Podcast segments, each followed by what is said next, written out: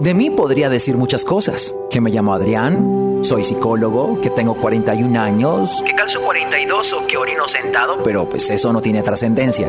Lo que sí lo tiene son las reflexiones que te quiero compartir en mi podcast. Así que te invito a sumergirte en cada capítulo y a que saques de él lo que más te sea útil, pues ese es mi regalo para ti. ¿Estás listo? Empecemos.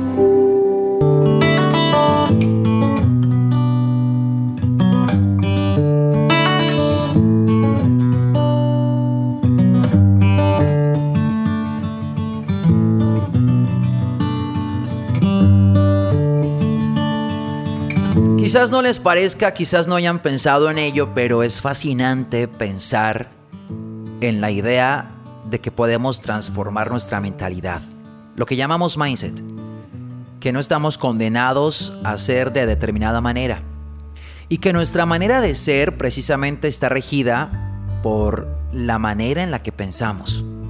Así que si queremos cambiar cosas de nosotros, deberíamos empezar en principio por empezar a cambiar los pensamientos que tenemos, las ideas que tenemos respecto de. Si bien no está todo el trabajo ahí, es gran parte del proceso que nos puede ayudar muchísimo. Lo de hoy no es una excepción y quiero compartírselos para que lo puedan pensar y para que si creen que es de utilidad, pues lo puedan procesar y lo puedan tomar en cuenta. Hoy quiero hablar sobre la ansiedad competitiva, pero desde el mercado intersexual. Este mercado en el que nos regimos, en el que socialmente nos construimos y en el que estamos buscando pareja, construyendo relaciones, que es el mercado social. Y cuando hablo de ansiedad competitiva, hago referencia a esta idea que tienen las personas de pensar que el mercado se rige no solamente por lo que tenemos, sin tomar en cuenta la incidencia de la competencia.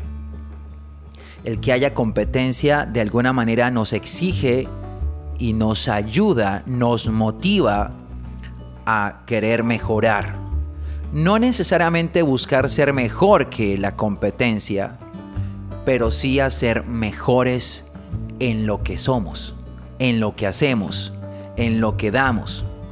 Una empresa al sentir que tiene competencia le obliga a mejorar su producto, a mejorar su servicio, a mejorar la experiencia que le pueda brindar al cliente.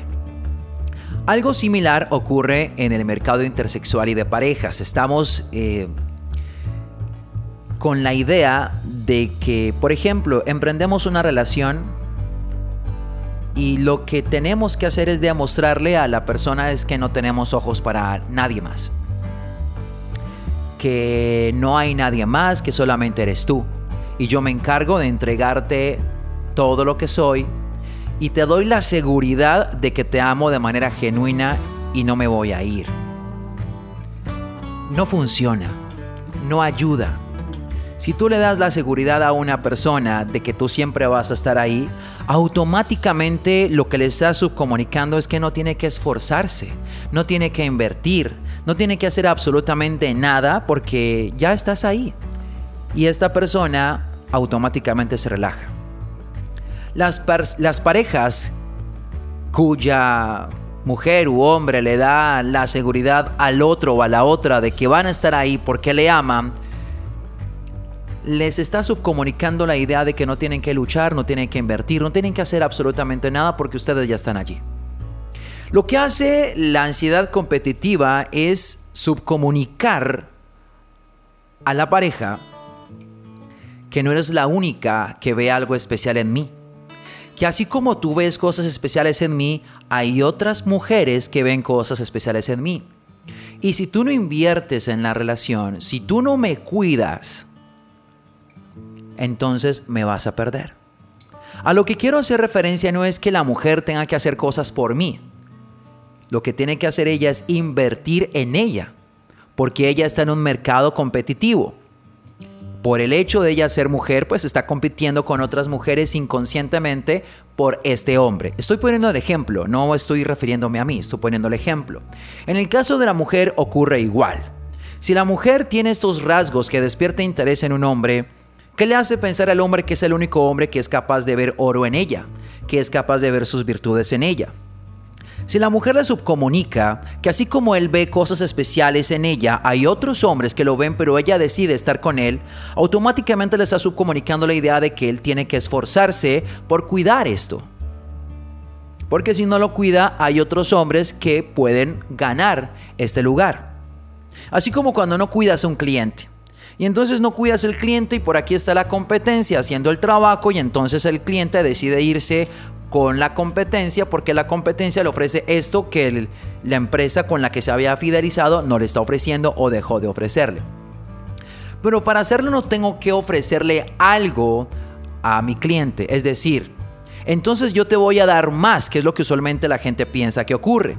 Y no es así. Lo que tienen que hacer es invertir más en su producto, mejorar el producto, porque si yo mejoro el producto, le estoy comunicando a mi cliente por qué no debería irse. Lo he puesto en muchas ocasiones como ejemplo que si tú tienes un restaurante y tú quieres atraer más clientes, no quieres que tus clientes se vayan, no tienes que invertir en ellos. Tienes que invertir en tu producto, en hacer que tu producto sea tan bueno que las personas no se quieran ir.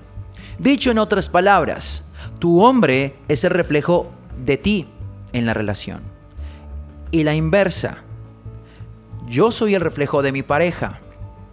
Por lo tanto, invierto en mí. Para que mi chica no pierda la atracción y para que entienda por qué debe quedarse, por qué debe seguir invirtiendo en la clase de hombre que soy y lo que pongo sobre la mesa en la relación. Pero si yo soy una clase de hombre que puedo decir que soy muchas cosas, pero en mi relación yo no invierto, yo no doy, yo me descuido, uno, pierdo la atracción. Pierdo el interés de ella. Ella pierde, perdón, ella pierde el interés en mí. Y aparte de eso, empieza a ver que no hay algo por lo cual ella tenga que quedarse, porque no hay una inversión. Como ella está en un mercado, entonces se dará cuenta que hay otros hombres que están dispuestos a invertir más. Y recordemos la hipergamia. Ella va a elegir irse con otro hombre. Y a la inversa ocurre con la mujer. A lo que quiero llegar es que no debemos transmitirle a nuestra pareja que ya nos tiene, que nos da por sentado porque se relaja. Y la inversa. Si yo o tú como mujer le demuestras a tu pareja que no tienes ojos para nadie más, que no existe nadie más, y entonces son estas mujeres que aparte no tienen redes sociales, me parece genial, pero que le comunican a su pareja, mira, eh, yo no tengo ojos para nadie, no me interesa nadie, solamente estás tú porque yo te amo a ti.